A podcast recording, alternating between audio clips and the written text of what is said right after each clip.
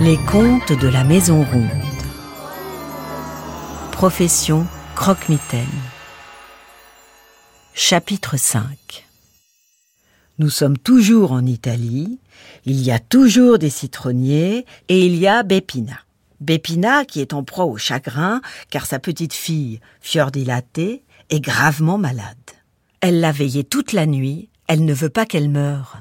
Elle le lui interdit et pour qu'il ne lui vienne pas l'idée de lui désobéir, elle la menace d'appeler un terrible croque-mitaine.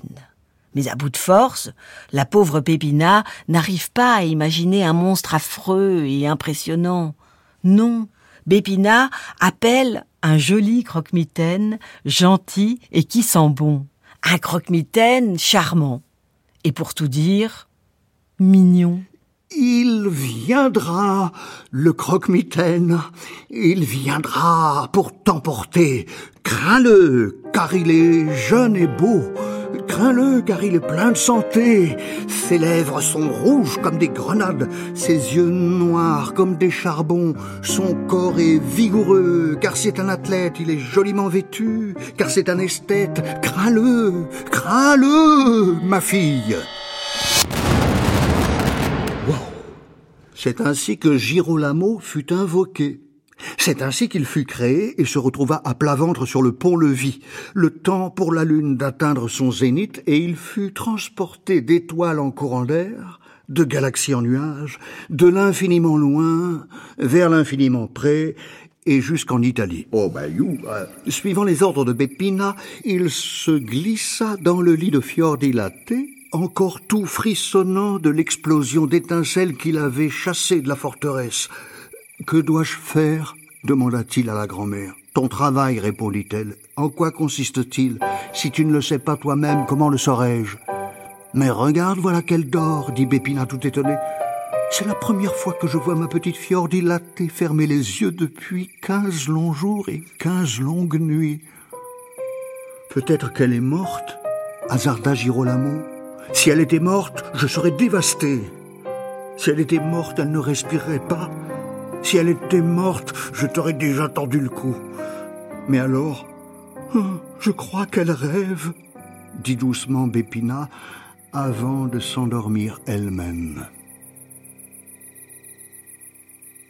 Girolamo demeura sans bouger, collé contre le flanc de la malade. Il redoutait tant la fureur de l'aïeul qu'il n'osait pas faire le moindre geste. Simplement, il inspirait et expirait, inspirait et expirait, et cela faisait comme une chanson à l'oreille de Fiordilate, une chanson sans parole qui ressemblait au bruit du vent dans les oliviers.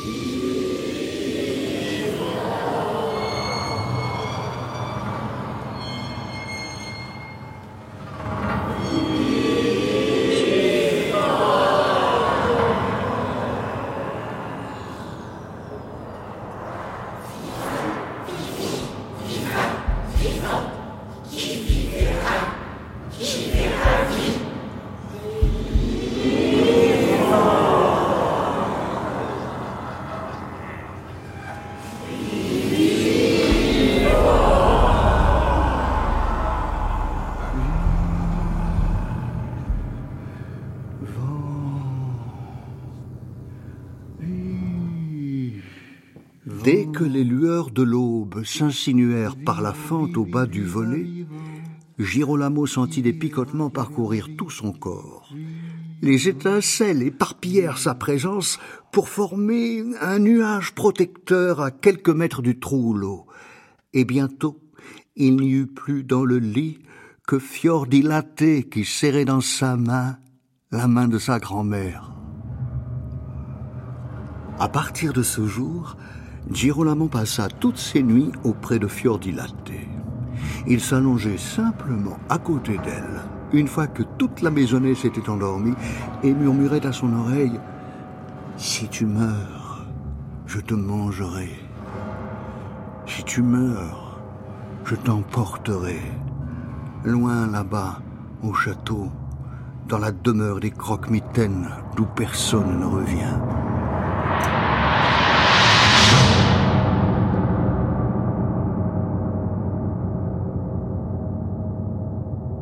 Si tu meurs, mon cœur, si tu meurs, mon âme, si tu meurs, je te mangerai. Si tu meurs, je t'emporterai. Si tu meurs, mon âme, si tu meurs, mon cœur, jamais je ne te pardonnerai, jamais je ne me consolerai. Ne parlons pas du paradis. Laissons de côté les enfers. Si tu veux mourir, mon ange, c'est à moi que t'auras affaire. Je ne te laisserai pas en paix. Pas de sigil sur ta tombe. Si tu veux mourir, mon âme, ce sera une hécatombe. Je faucherai tout autour de toi si tu veux mourir, mon âme, toute la famille périra. Je m'occupe personnellement de faire griller dans les flammes, ignoble éternellement, les petits comme les grands. Si tu meurs, ma douce, si tu meurs, mon âme, je ne me le pardonnerai pas.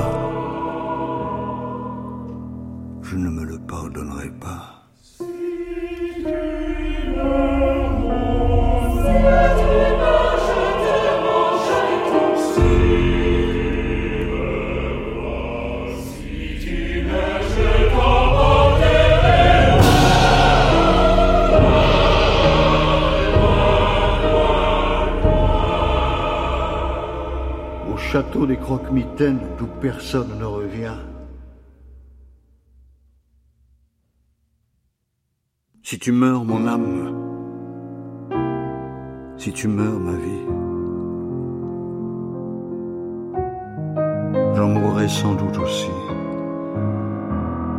Et si je ne suis pas vivant, croque-mitaine de profession, et donc fantôme à plein temps, je m'achèterai un corps et je briguerai une âme pour le perdre avec le tien, la dissoudre avec la tienne.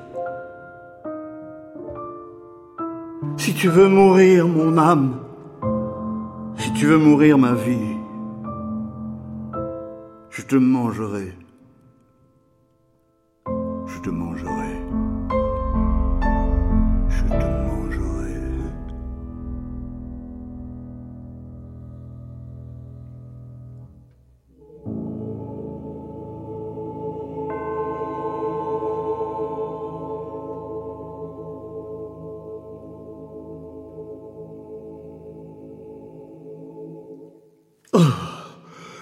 Un peu étourdi. Dès le deuxième matin, beaucoup. le rose commença à regagner les joues de la jeune maman. Au troisième, elle parvint à se hisser sur ses coudes et à s'asseoir contre ses coussins. Au quatrième, elle demanda une tisane sucrée d'une touche de miel. Au cinquième, elle tressa ses cheveux. Au sixième matin, elle voulut un bouillon et, l'ayant bu d'un trait, déclara qu'elle avait encore faim. Je mangerai volontiers un morceau de focaccia avec une pointe de purée de fèves, dit-elle. Et Bépina s'empressa de confectionner plusieurs kilos de pâte et de purée que toute la famille engloutit dans la joie. Au septième jour, Fiordilatte se leva, fit quelques pas et prépara elle-même des oreillettes et au pouce de navet. Le huitième jour, elle dansait avec ses enfants, un bébé sur le dos, un autre dans les bras. Ah, C'est un miracle, répétait son mari du matin au soir. Tout a commencé par un rhume, un petit rhume de rien du tout. Mon amour a failli mourir, mais un miracle l'a sauvé.